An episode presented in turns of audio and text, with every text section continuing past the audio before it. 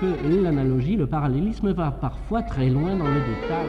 La musique classique est au-delà. C'est l'heure métaclassique avec David Christoffel.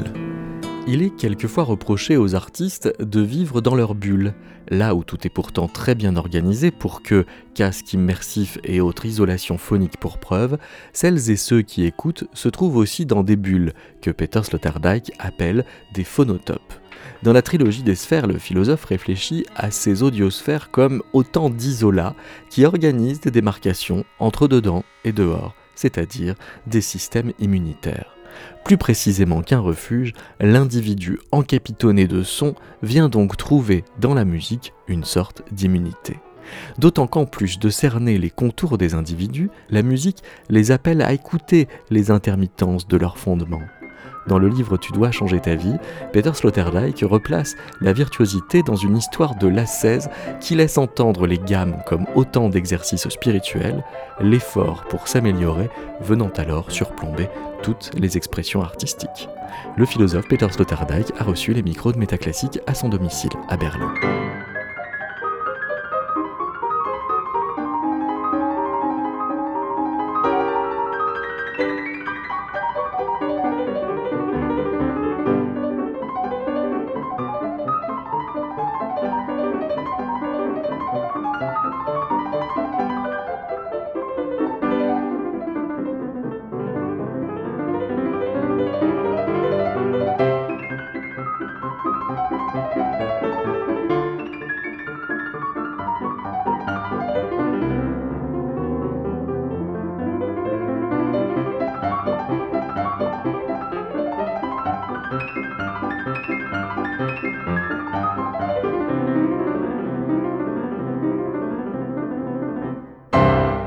Quand, on écoute euh, les exercices journaliers euh, de Tcherny, euh, on, y entend une culture de l'exercice que vous faites remonter à Loyola. Il y a déjà quelque chose de l'exercice spirituel dans ces petits exercices pour piano? Hmm. bien, bien sûr, parce que à partir du 19e siècle, l'étude devient un genre euh, euh, musical quasi autonome. Donc, euh, ça implique l'idée que l'exercice en, tant que tel hein, est déjà en route vers l'art absolu. Hein. Et ce dynamisme entre répétition mécanique qu'on associe normalement avec, avec l'exercice et euh, la spontanéité du, du, geste, du, faire de la musique, hein, ça se mêle à un niveau supérieur.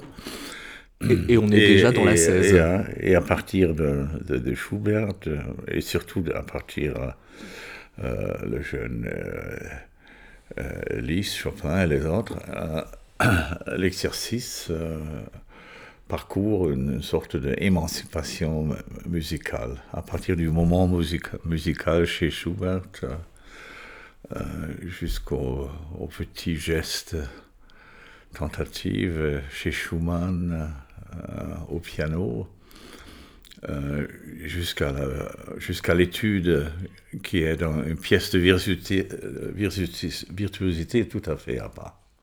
Euh, est-ce que ça veut dire que les, passions qui sont euh, en, jeu ne sont plus du même ordre, puisqu'elles deviennent l'objet d'un entraînement, d'un effort?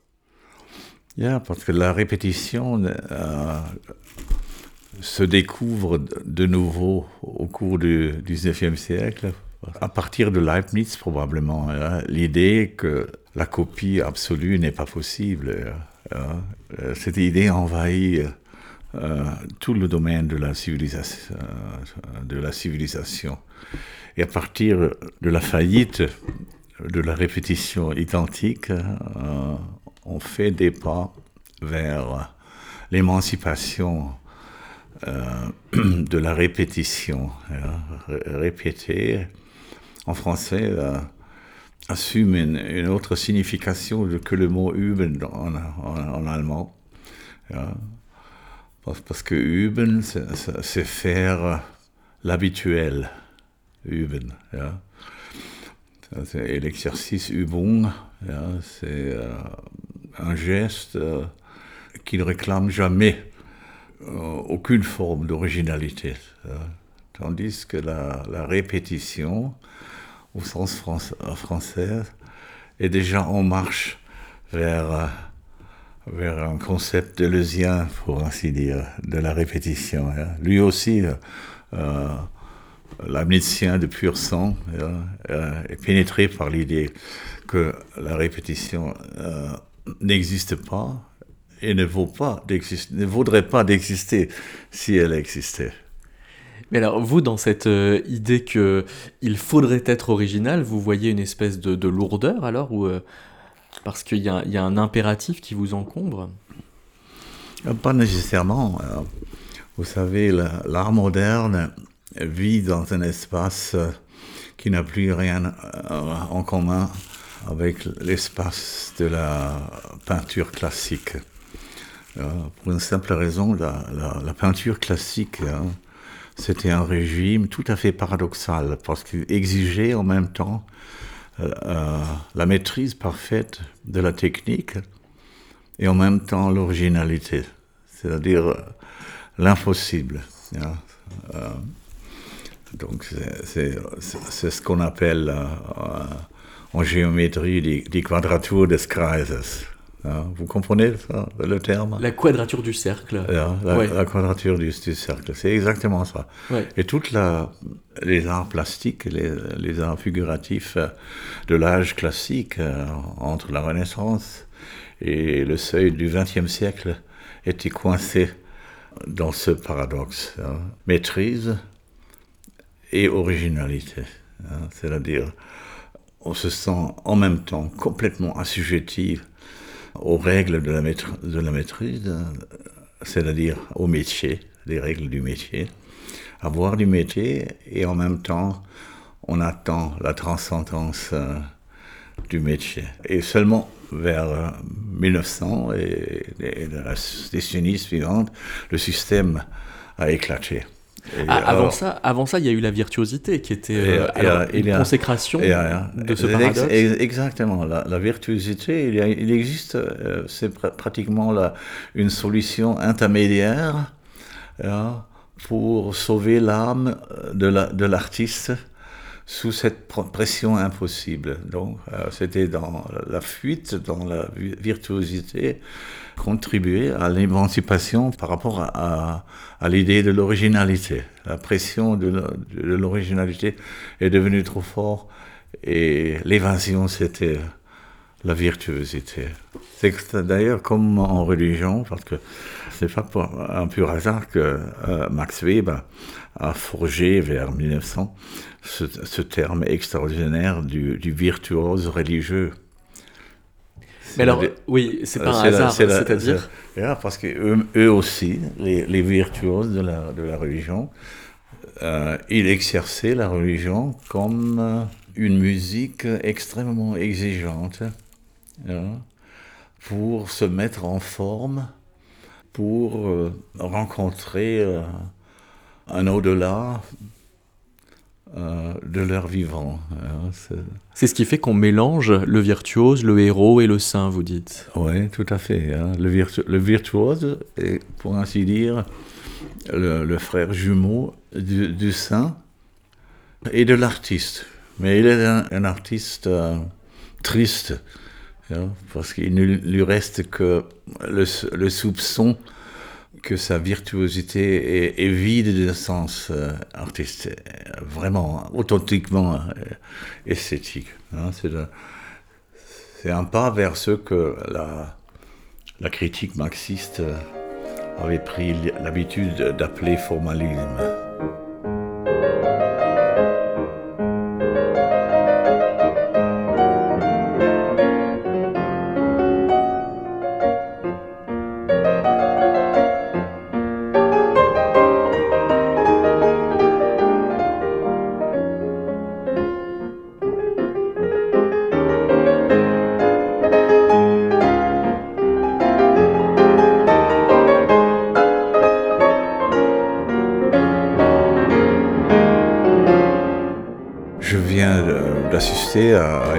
Euh, en août dernier à Salzbourg où Sokolov euh, jouait euh, une fois de plus la fameuse polonaise Astour de Chopin qu'on a écouté mille fois.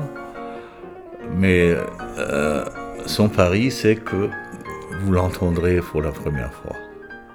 C'est ça la virtuosité. C'est d'arracher la répétition à la répétition. Ah, avec la, et surpasser la répétition par la magie de la euh, représentation. Hein. Et, ce dynamisme entre répétition et, actualisation, hein, ça, parcourt euh, tout le domaine euh, de l'artistique, mais aussi la, les sciences, les sciences humaines.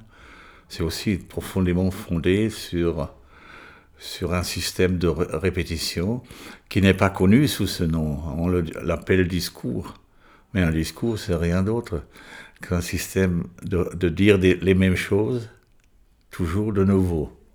La grande découverte de, de Michel Foucault, c'est de découvrir la répétition au, cœur de la civilisation même, là où l'institution parle et euh, la civilisation tout entière, pour ainsi dire, un ensemble d'institutions parlantes. Là, il découvre le, discours, c'est-à-dire la, mécanique du pouvoir dire des choses sur des choses déjà articulé. Il y a une autre spécificité de Foucault que, que vous pointez, mais qui est peut-être euh, à peu près la même, quand vous dites qu'il avait compris que le dionysien échoue si l'on n'implante pas en lui un stoïcien. C'est-à-dire qu'il y aurait euh, un, jeu de maîtrise, euh, y compris dans celui qui défoule les passions. Et finalement, à mon avis, Nietzsche n'a pas vraiment réglé l'affaire avec le dionysien. Hein pense que le côté, le côté euh, Apollon était tout simplement trop, trop, fort en lui. Hein. Ah Il y a le, grand graphologue euh, Ludwig Klages qui a fait des études sur son écriture, à la main d'ailleurs. Euh, non, ses, euh, ses, premières typographies. Hein. Vous vous savez que Nietzsche était parmi les premiers écrivains à, utiliser une machine à taper. Et ça a perturbé le rythme de sa pensée Peut-être, hein. on, ne sait pas. Friedrich Kittler, on est, on, est, on est convaincu, mais moi, je n'en sais rien. Euh, l'écriture à la main, hein, selon Clark, c'était une, une, écriture millénaire. C'est-à-dire euh, en mille ans, vous trouverez un, être humain avec une main aussi sûre et aussi impériale dans son, dans son expression privée, dans sa communication avec soi-même.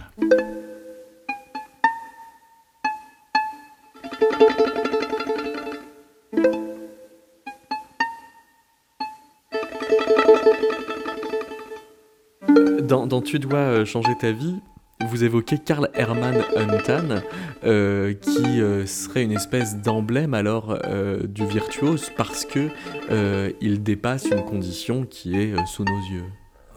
Hermann Untan. Untan, ah oui, prononcé. Ah ja, Untan. Ah ja, l'homme sans bras.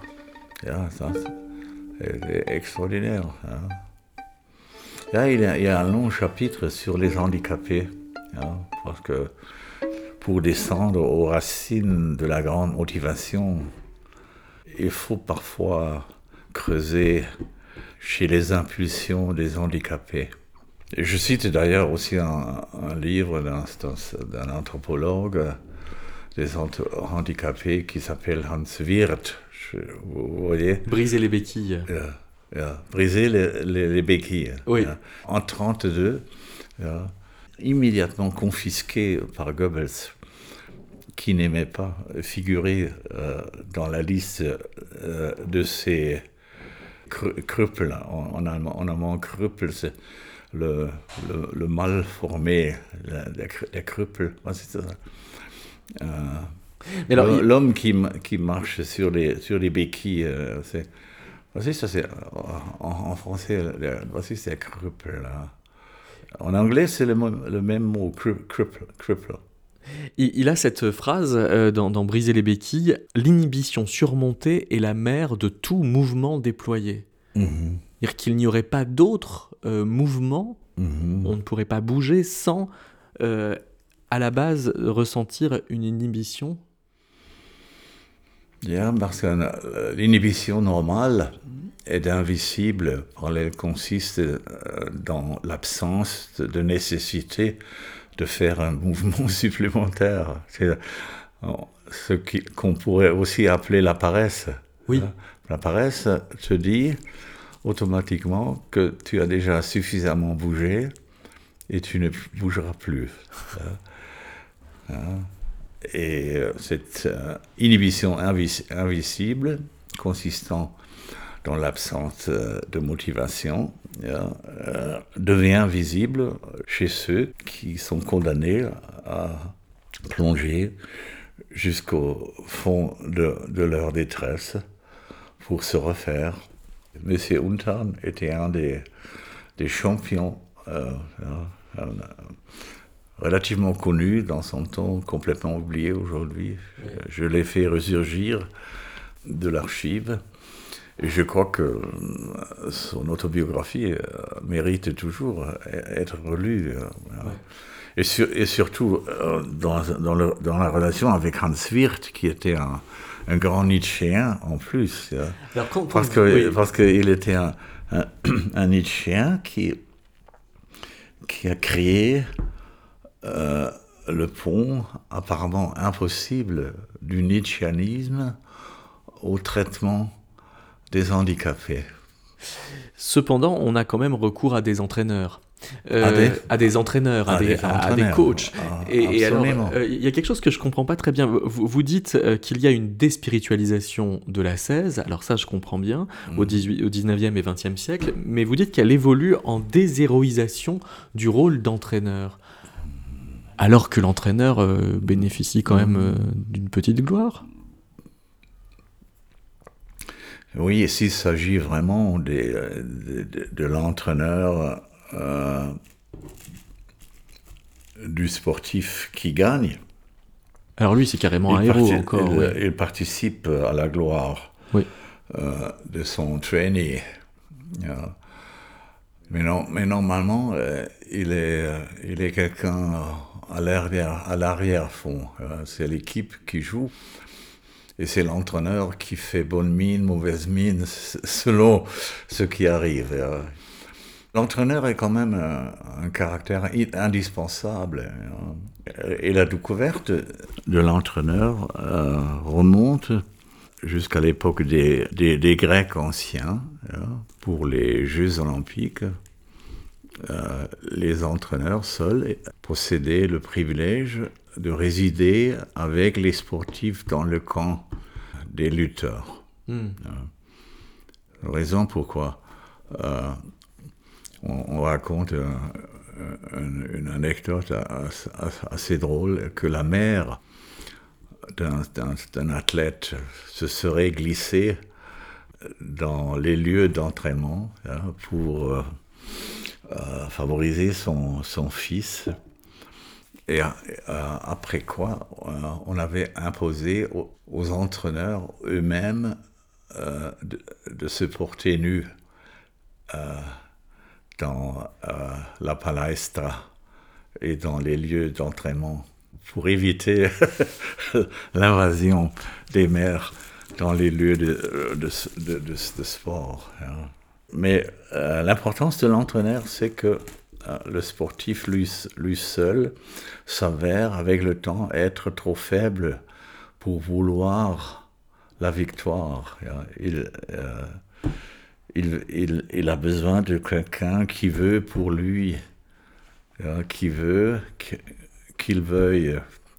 Donc, euh, je décris cette, cette, comment, comment dire, cette imbrication des, des, volontés, l'une dans l'autre, euh, pour développer une volonté à deux. Mais si il veut qu'il veuille, ça veut dire que celui qui est entraîné veut un peu moins. Il veut pour moi. Hein? Et dans les moments de, faiblesse, surtout dans, dans, dans une, les stades moroses des, de l'entraînement, il veut, il veut pour moi. Il te, il te pousse sur euh, la piste les jours euh, où tu n'as pas envie. Mais vous dites que ça, c'est l'entraîneur ordinaire qui veut que je veuille. Mais l'entraîneur spirituel, lui, fonctionne comme celui qui ne veut pas que je ne veuille pas. Mm-hmm. Mm-hmm. C'est-à-dire qui, euh, mm-hmm. qui refuse qu'il n'y ait pas du tout de volonté. Yeah, c'est pas c'est pas la même chose parce que c'est pas le, même but. Hein. Ouais.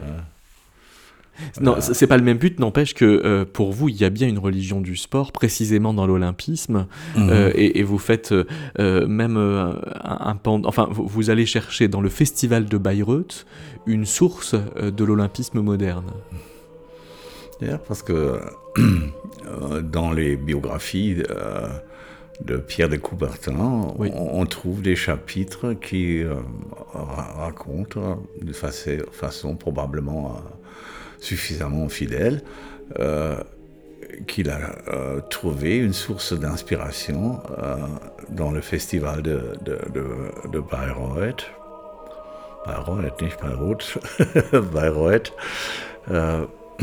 parce que si le public sortait du théâtre avec un sentiment de humiliation sublime,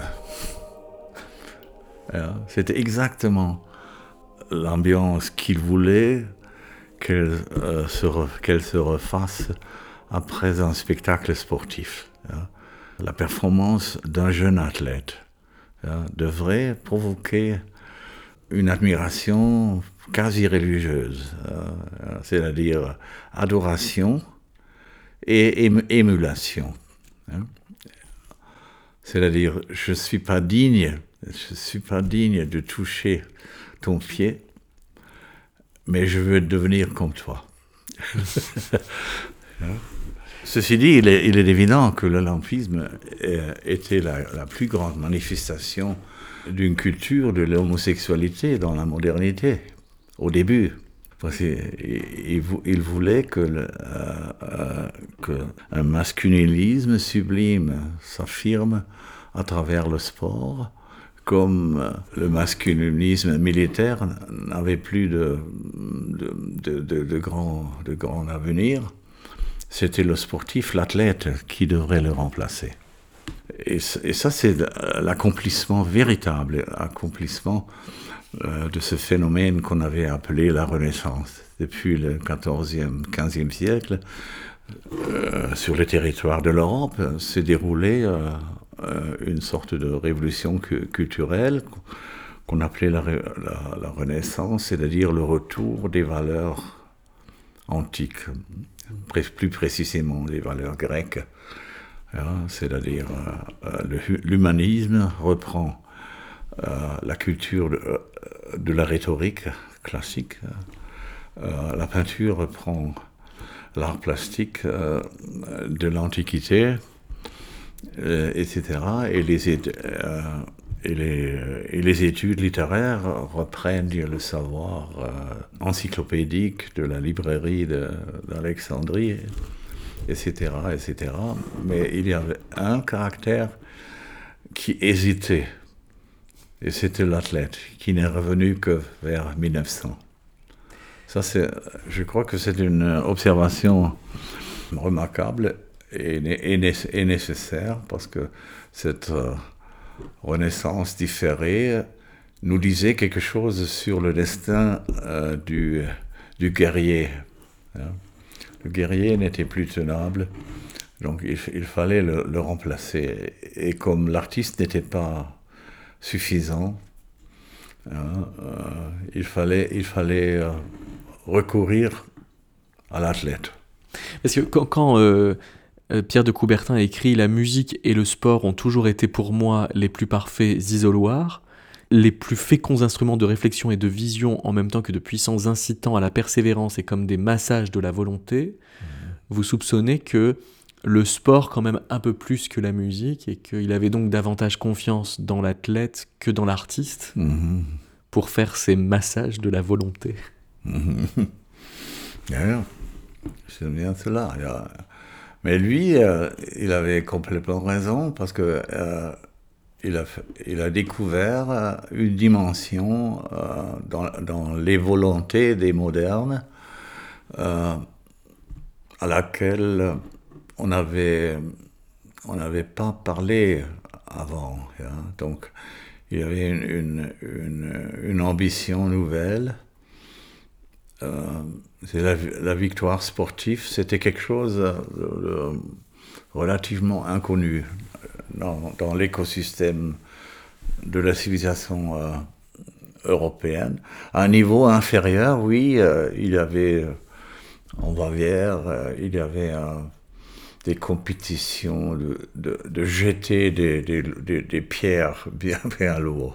Également en Écosse, vous voyez, hein, euh, des géants qui, qui poussent des, des, des, pierres. Ça existe un, peu partout. Il, y a mille sources de, euh, de, ce qui est devenu le sport au XIXe siècle. Et déjà, un des, euh, héros de, de, la Révolution française, je crois, c'était Mirabeau qui réclamait la réintroduction des Jeux olympiques. C'était une, une, idée qui n'était pas complètement nouvelle mais Coubertin était celui qui l'a suivi avec la, la, la, plus grande force et, cohérence. Mais quand on pointe comme ça les, les épreuves un peu insolites, c'est que on veut dire que c'est de l'effort qui tourne à l'absurde alors? Et hein, et hein, certainement. La victoire terrestre est toujours quelque chose d'absurde. Hein. Il y a un récit de, Kafka qui commence par la phrase Rien au monde, si l'on réfléchit bien, pourrait motiver un homme de vouloir être premier dans une course.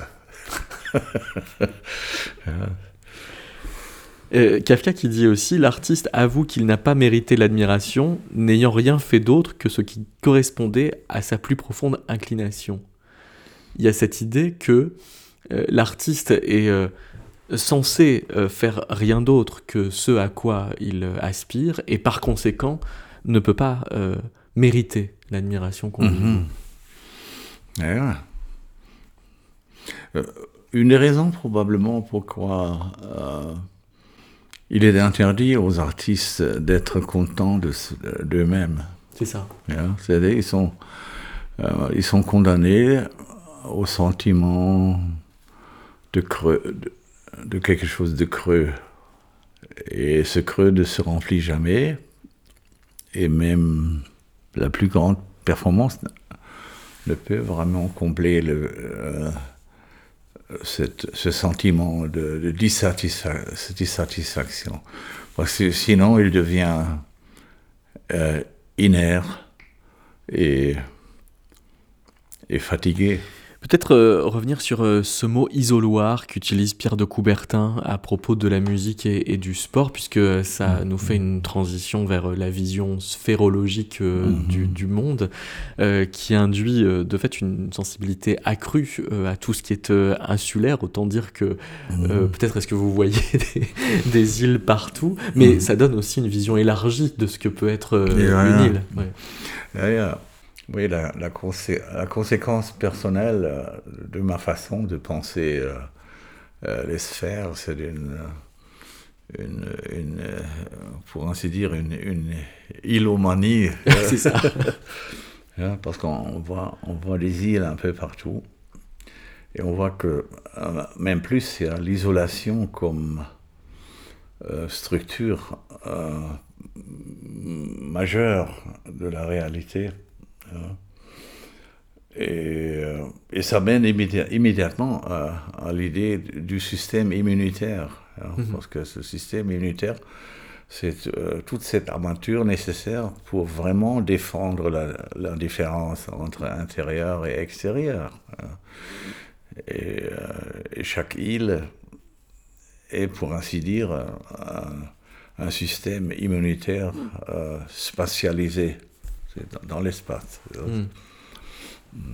Mais j'avoue que je ne comprends pas vraiment ce que Coubertin veut dire par isoloir. Je ne pense pas que ce soit un terme très répandu à son époque.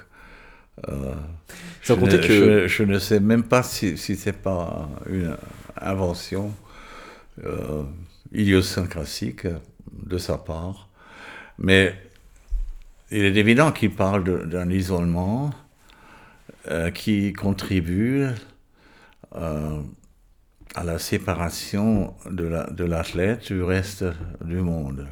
Hein.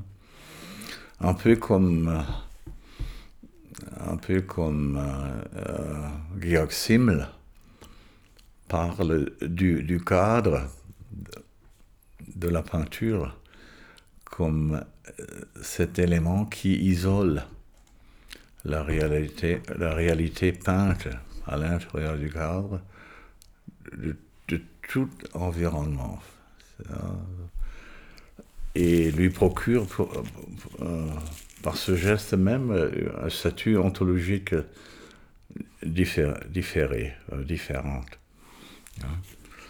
Donc un isoloir ou un cadre ou un autre médium de séparation peut procurer une signification approfondie. Et je pense que pour, pour euh, de Coubertin, il s'agit de la production du sublime. Hein? C'est de, de, l'adorable hmm. et du stupéfiant. Hein? Et de l'admirable alors aussi. De l'admirable, de l'admirable. Genau. Le, le, français permet la, la, distinction entre miracle et le miraculeux. Hein, et la, et la modernité post-religieuse mise sur le miraculeux. Oui. Bien sûr. Hein. Et les musiciens, et les, et les athlètes, et les grands artisans.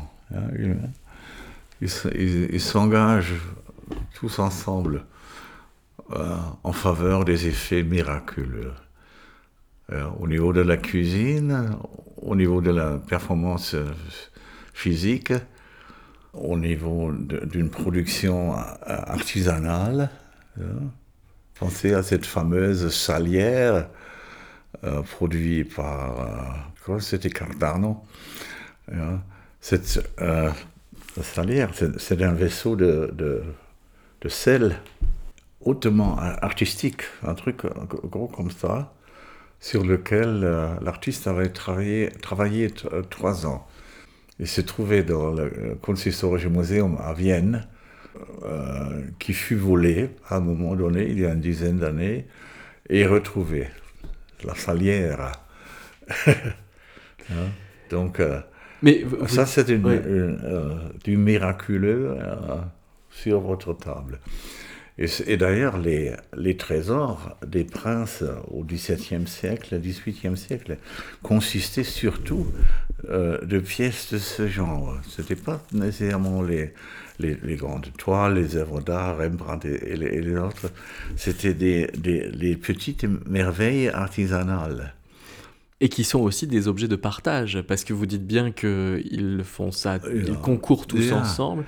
Parce que dans, la version française de Tu dois changer ta vie, le dernier mot du livre, c'est commune. Vous parlez des euh, bonnes habitudes de la survie commune. Mhm. Euh, c'est-à-dire que finalement, ça, se termine sur un enjeu collectif. Mhm. Euh, c'est Tu dois changer ta vie, mais en fait, mhm. pour une immunité qui est collective, pour le coup.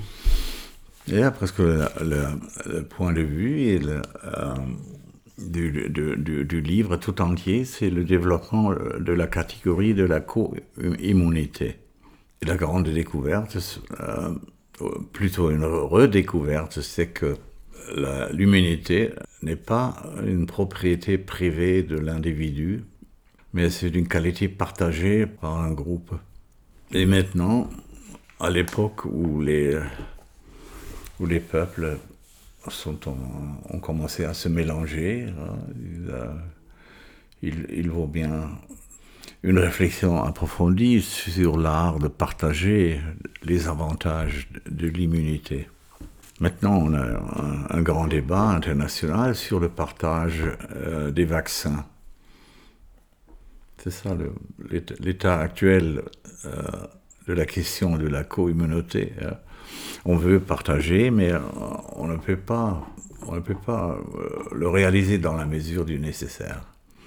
Surtout parce que les pauvres ne, peuvent pas payer et les riches croient ne, ne pas pouvoir euh, faire des dons gratuits. Dans euh, Bulle, le premier euh, volume des, des sphères, vous abordez le stade des sirènes qui place effectivement l'écoute musicale en situation on ne peut plus fondamentale quant à mmh. l'endroit où l'individu s'individue. Mmh. ouais. Mais pour, mais pour, comprendre ce chapitre, il faut d'abord savoir euh, euh, que euh, j'étais depuis toujours un peu agacé par l'interprétation de d'Adorno. D'Adorno. Qu'est-ce que vous lui reprochez dans, dans, dans la dans la dialectique euh, des Lumières, euh, où il est interprété euh, l'Odyssée et les sirènes comme un rapport entre un bourgeois viennois et et, une sensualité. Et, une, et, une, prostituée qui lui chante des promesses qui seraient banales s'il pouvait se permettre de les admettre. Hein, mais comme euh, entre, entre la prostituée et le bourgeois, il, y a euh, ce seuil de l'interdiction qui ne peut pas transgresser. Et, euh, la promesse devient une, séduction irrésistible. Et pour ne pas se noyer, il faut s'attacher au mât du, du bateau. Mais, les chômeurs, c'est différent. Parce que dans mon interprétation, les sirènes expliquent très bien ce, que leur chant veut dire. Parce qu'ils ils chantent la transfiguration du marin qui passe. Il ne peut pas survivre à sa transfiguration ce qui induit que ce qu'il entend, euh, ce sont que euh, les, mélodies qui euh, lui sont satisfaisantes, mais qui lui viennent donc de lui. Et, il, il, écoute, pour ainsi dire, le chant du, du paradis maternel, où il écoute le, le, soprano maternel tel qu'on l'écoutait lorsqu'on était dans le, sein de sa mère. Donc ce serait le, côté tomatis euh, d'Ulysse. Oui, genau. il devient, oui, il est sous, sous l'œil, euh, sous l'oreille euh, digitale. Et il écoute sa transfiguration. Ça, vous amène à dire que dans, les strates les, plus profondes du, psychisme, il y a quelque chose de l'ordre du, je, cite, redésarmement d'une écoute dure, prudente et étroite. Mm-hmm. Donc l'écoute dure, prudente et étroite, c'est l'écoute du bourgeois qui se tient bien en concert. Euh, et l'opération des sirènes serait, serait de redésarmer cette mm-hmm. écoute. Et là, finalement, il arrive que le bourgeois armé... Euh, se mettent à, fondre en présence euh, de cette enveloppe euh, musicale. et, et, tout à coup, il, il, découvre la, non-nécessité de son armement. Hmm. et à mon avis, ça passe surtout par l'écoute. C'est à ce moment-là qu'il se découvre une sorte de destin ou qu'il euh, dessine les contours de ce qui pourrait être son épanouissement? Euh, de, toute façon, c'est un, moment euh, d'une identité transcendante, c'est-à-dire euh, on ne peut pas répéter cette expérience, hein, on, ne, la possède pas. Mais si elle est donnée, euh, et si le sujet est capable de s'ouvrir, elle, développe sa présence et s'en va. Euh, et probablement, ça va laisser une trace. Mais, mais, là où il y a quelque chose d'un peu triste, enfin à mon goût, c'est que euh, ça donne de la joie, de l'accomplissement, euh, une vision strictement lyrique, comme s'il ne pouvait pas y avoir d'autre euh, manière de jouir mhm. que de cette façon. Yeah.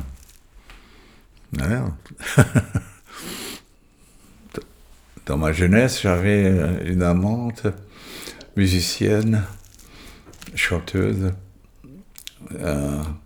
qui euh, m'agaçait euh, en parlant mal du plaisir sexuel. Mhm. Elle disait, oh, c'est orgasme, qu'est-ce que c'est que ça? C'est un, petit plaisir fugitif. Qu'est-ce que c'est comparé avec le triple concert bon, Ah oui, elle trivialisait le... Ouais. Et, ce qui était agaçant, surtout qu'elle, euh, que je commençais à, à, comprendre son point de vue. Vous commenciez à être d'accord yeah, Non, mais pensez euh, au, au, concert des, euh, pour la clarinette de Mozart. c'est une extase permanente à partir du premier son. Hein. Et il y a pas mal de, moments musicaux qui, euh, contiennent cette allusion au moment absolu. Hein.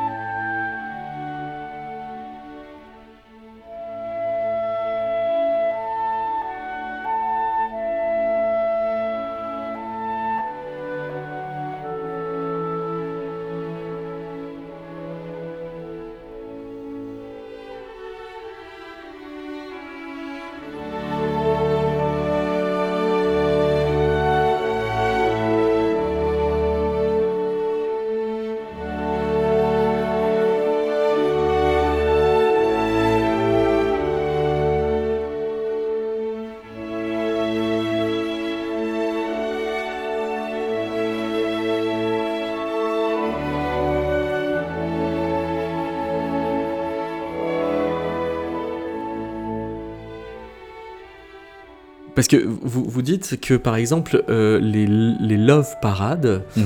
euh, sont euh, un rituel d'ingestion des masses dans le cratère sonore.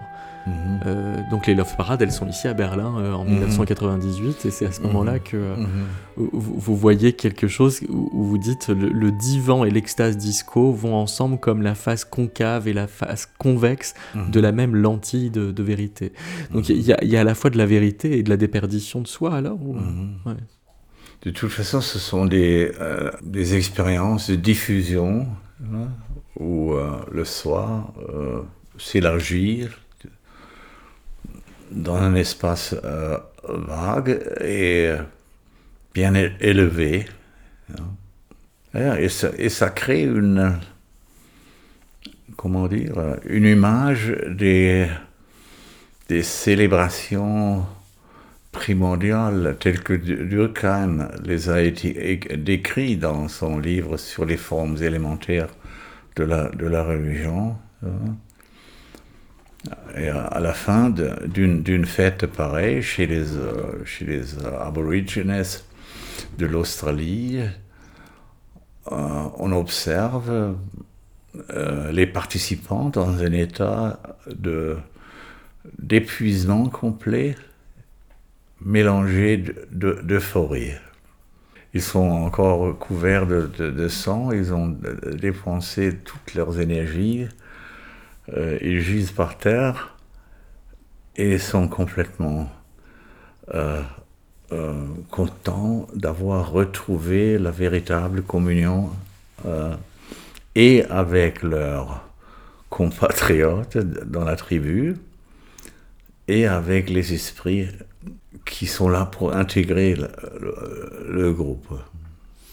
Mais quelle différence il y a entre cet état de communion et l'extase que nous décrivions devant le concerto pour clarinette de Mozart Devant le Le concerto pour clarinette de Mozart. Non. Ah, donc, euh, écouter Mozart, euh, c'est plutôt une, expérience euh, individualisable. Hein. Mm. C'est-à-dire, je peux l'écouter chez moi, mm. ce qui n'est pas faisable avec la Love Parade. Hein, Alors ça, c'est possible d'écouter chez soi depuis qu'il y a des phonographes. Oui, oui. Voilà, donc là, on, aborde euh, ce que vous appelez l'audiosphère, c'est-à-dire ce, phonotope qui est mm. euh, l'appartement individuel. D'ailleurs, vous dites que l'appartement individuel est d'abord un phonotope. C'est bien par le son que l'on s'isole. Un, un, phonotope. Et l'habitant décide euh, ce qu'il écoute, sauf s'il est exposé à des voisins, à des voisins qui font trop de bruit. Hein. Comme c'est normal en Italie. Hein. Enfin, à ceci près que euh, vous précisez bien que le euh, téléphone a déplacé le voisinage qui n'est plus tant euh, dans l'espace que un, voisinage élargi à qui est mmh. joignable. Mmh. Et à partir de l'époque de la télécommunication, les, frontières entre les nations ne sont plus limitées euh, à la contiguïté, c'est-à-dire il, il, ne faut pas se toucher plus dans l'espace. Par exemple, le Danemark, récemment, a été euh, voisin immédiat des pays arabes dans les terres de la communication des masses, à cause des, caricatures euh, sur Mohamed. Hmm il y a pas mal de voisinage euh, inattendu aujourd'hui. Hein. Et pour ça aussi des, euh, des effets d'ingérence de, euh, imprévisibles. Tout le monde se mêle des affaires des autres au-delà au -delà de leur imaginaire identitaire, hein. toujours pénétré par les rayons d'ingérence mais est-ce qu'il faut imaginer euh, Jonas heureux? Ben Jonas Dans le ventre de la baleine Ah. Si. Euh. Parce que lui, il semble être dans un phonotope bien construit, ouais. être dans la baleine ou, et être dans le monde, c'est pas exactement la même chose. Hein. On, on, est de toute façon dévoré par quelque chose de plus grand. Mais euh, dans le cas de Jonas, euh, on peut, on peut assumer qu'il sera euh, vomi le troisième jour, comme le Christ, que sa tombe ne pouvait plus retenir. Hein. Donc, c'est-à-dire le tombeau du, Christ, c'est une, pour ainsi dire, une, une baleine localisable Ah, donc il a encore un euh, espoir de sortie. Mais, on peut se fier que, que les baleines, euh, dans leur euh, conception, conception juive, rendent ce qu'ils avaient avalé le troisième jour. pour nous, l'affaire est plus sérieuse parce que nous sommes avalés par une baleine un peu plus grande que nous appelons le, le monde et être vomi par, euh, par le monde, ça, veut dire euh, s'affronter euh, au fait que au, fond de notre existence, il y a une, une porte grise avec une affiche à partir d'ici, à partir d'ici, il n'y aura plus de projet. Parce que le, cas Jonas vous amène à, dire que euh, la thèse euh, que tout est extérieur n'est manifestement pas moins délirante que l'exigence d'avoir tout à l'intérieur. Mais les deux thèses sont apparues au cours de, l'histoire de l'humanité, euh, surtout dans le taoïsme. Il existe la légende grandiose selon laquelle euh, Tzu aurait passé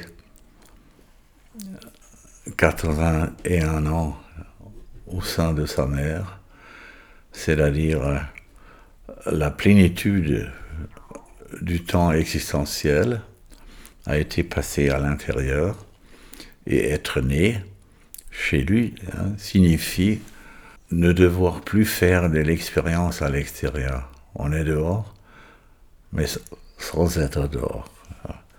Tout ce qui pouvait arriver est déjà arrivé à l'intérieur.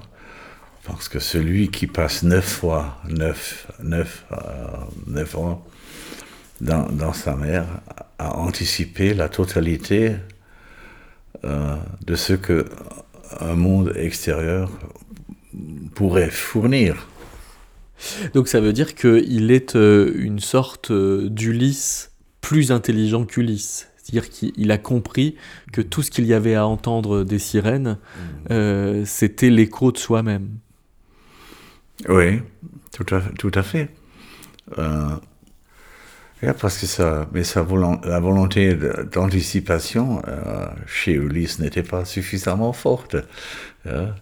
il était condamné à l'aventure pour se connaître et pour découvrir son destin. Euh, tandis que pour euh, Lao Tzu, la différence entre être né et ne pas être né est abolie. Hein?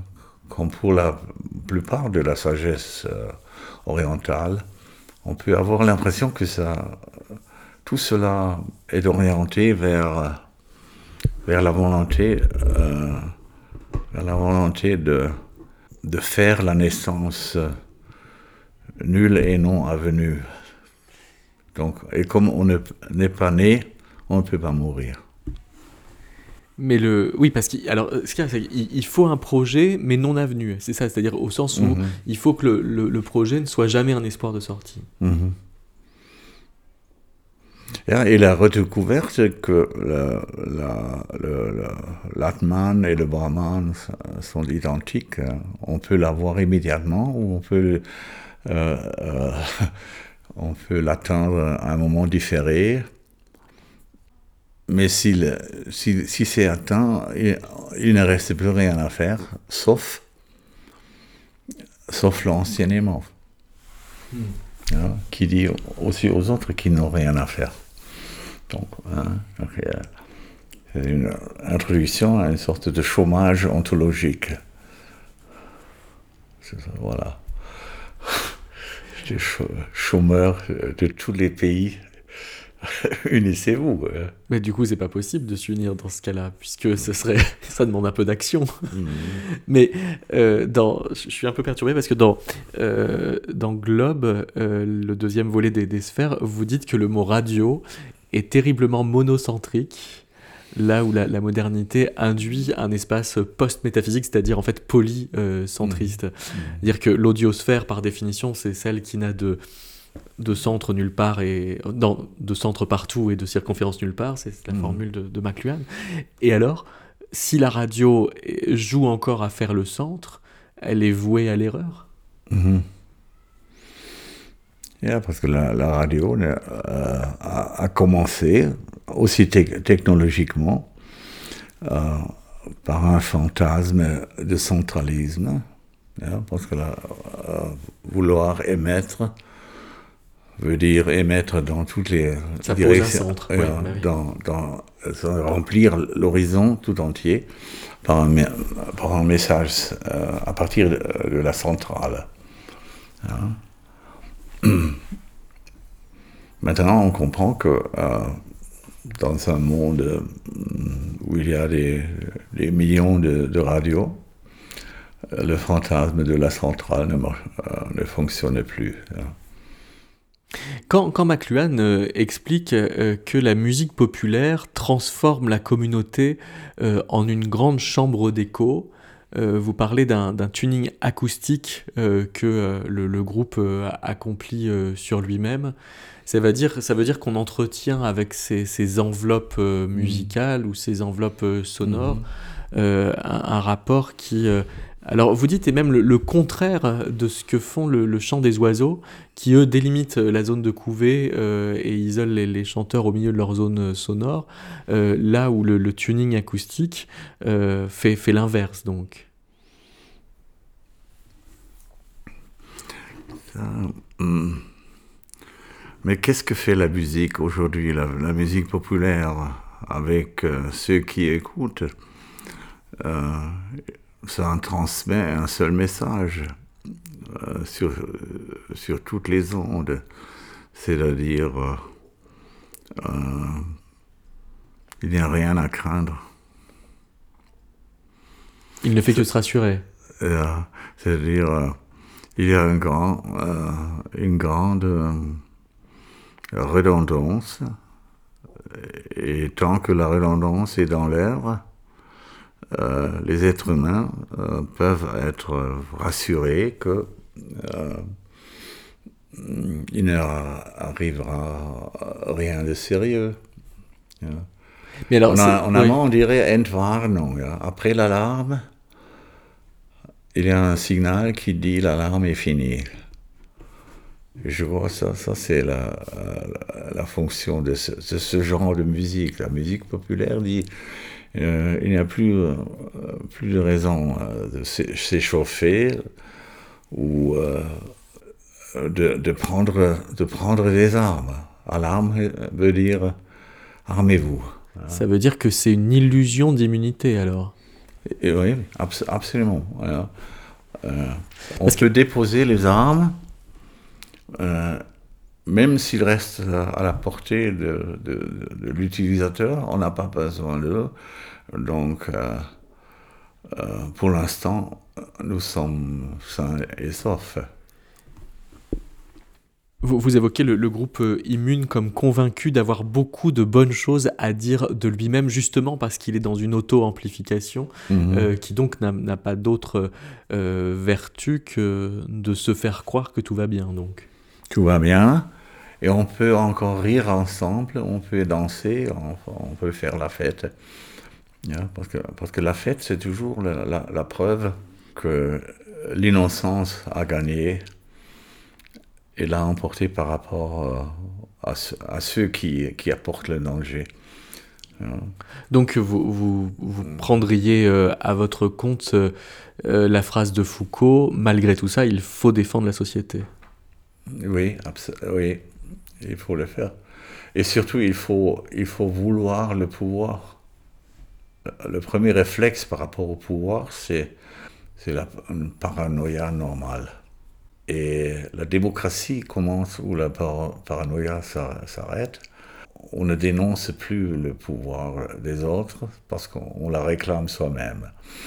Et on ne rêve plus euh, euh, de pouvoir être complètement inert ou complètement sans pouvoir. Ohnmächtig. C'est un mot qui en allemand signifie euh, en même temps sans pouvoir et, s'évanouir. tomber dans un. Et perdre connaissance. Mais c'est pas possible. Hein. Ou si, ou bien euh, à l'époque où c'était possible, c'était une stratégie. Hein. Au XIXe siècle, les dames tombaient euh, dans cet euh, état privilégié de l'épanouissement tous les cinq minutes. Hein? Et les musiciens bah, bah, mais, c'était aussi probablement un moyen de chantage. Hein, ou une une communication, une prise de pouvoir par le non-pouvoir. Hmm. Eh Mais pour un être, un être parlant ou un être politique, c'est n'est pas la, la, bonne stratégie. Merci beaucoup, Peter Sloterdijk. Merci à vous.